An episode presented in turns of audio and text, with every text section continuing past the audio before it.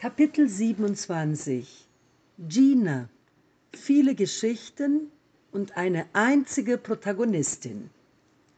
Gina war und ist der Mensch, mit dem ich im Baukurs am engsten zusammengearbeitet habe.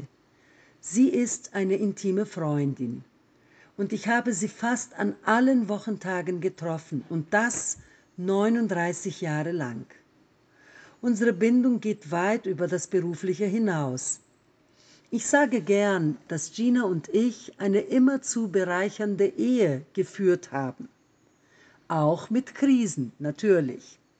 Wenn ich als das Gehirn des Baukurs auftrat, dann war sie bestimmt das Herz. Wir können eigentlich gar nicht unterschiedlicher sein. Gina sieht die Welt durch eine rosarote Brille und entdeckt in allen Menschen das Schöne, während ich das Leben und die Personen so sehe, wie sie sind.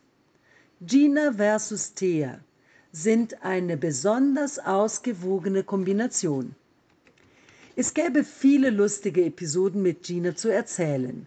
Eine davon trug sich in unserem Zauberhäuschen der Visconde de Carandaí Straße zu. Hier muss man wissen, dass unser Haus im Hinterhof an eine Kneipe namens Tocão grenzte. Eines Tages unterbrach unsere Lehrerin Claudia Brandão überstürzt ihren Kurs, denn eine Ratte war über die Öffnung der Klimaanlage ins Unterrichtszimmer eingedrungen. Es herrschte völliges Durcheinander. Umgehend beauftragte ich eine Firma für Schädlingsbekämpfung, denn Mäuse und vor allem Ratten sind absolut inakzeptabel. Ich hasse diese Nagetiere wie die Pest. Nach einiger Zeit erschien im Eingangsbereich, wo gerade ein Film gezeigt wurde in unserem Filmclub, wieder eine Ratte. Oder vielleicht war es auch eine Maus.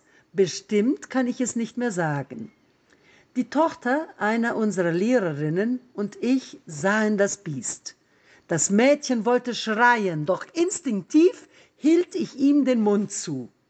Das Untier war sofort wieder verschwunden und ich wollte die Leute nicht in Angst und Schrecken versetzen. Wieder rief ich die Kammerjäger und zwar noch bevor die Frist der vorigen Schädlingsbekämpfung abgelaufen war. Man erklärte uns, dass diese, dass diese Nager vielleicht gar nicht uns, sondern dem Nachbarn gehörten.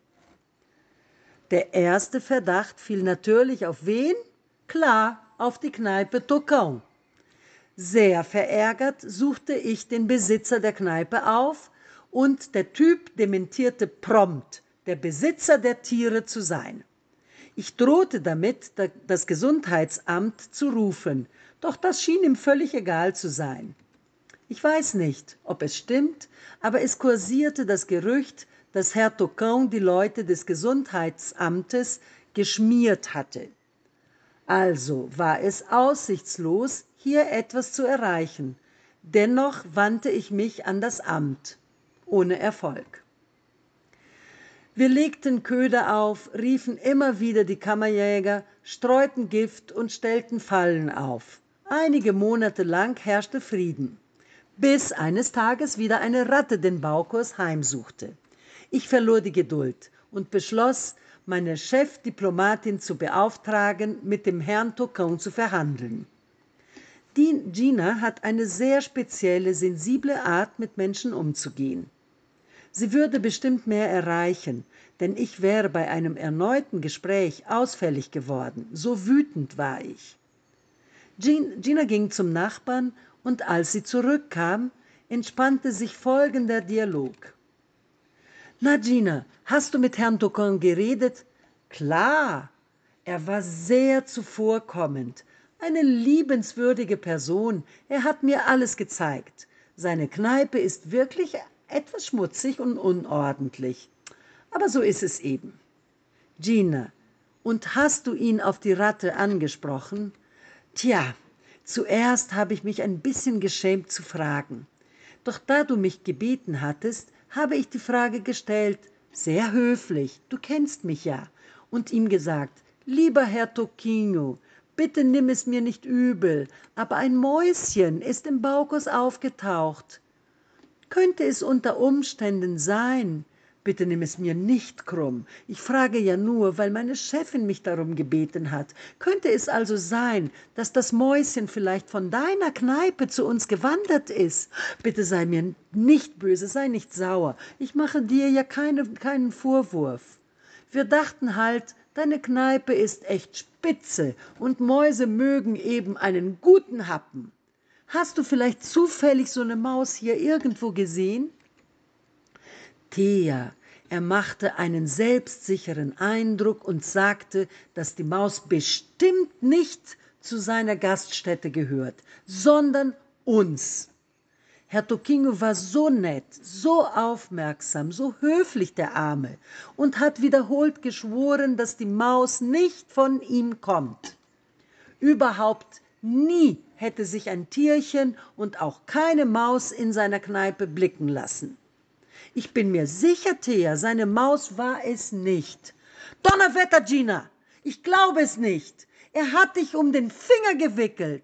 Was für eine Story ist das denn, die der Herr Toquinho dir erzählt, Gina? Caramba! Herr Tocão hat eine Menge Riesenratten in seinem Lager. Ich bin mir sicher. Nein, Thea, der Toquinho, der arme Kerl, er ist sehr lieb und hat mir mehrere Male garantiert, dass die Maus nicht von ihm ist. Gina, pass doch auf. Diese Scheißratte ist doch nicht vom Himmel gefallen. Die Kneipe von dem Tokon ist ein einziger Müllhaufen. Na gut, Thea, sie ist wirklich ein bisschen unhygienisch. Da, da bin ich mit dir einverstanden. Ich will auch keine äh, Kipis mehr dort kaufen. Kipis.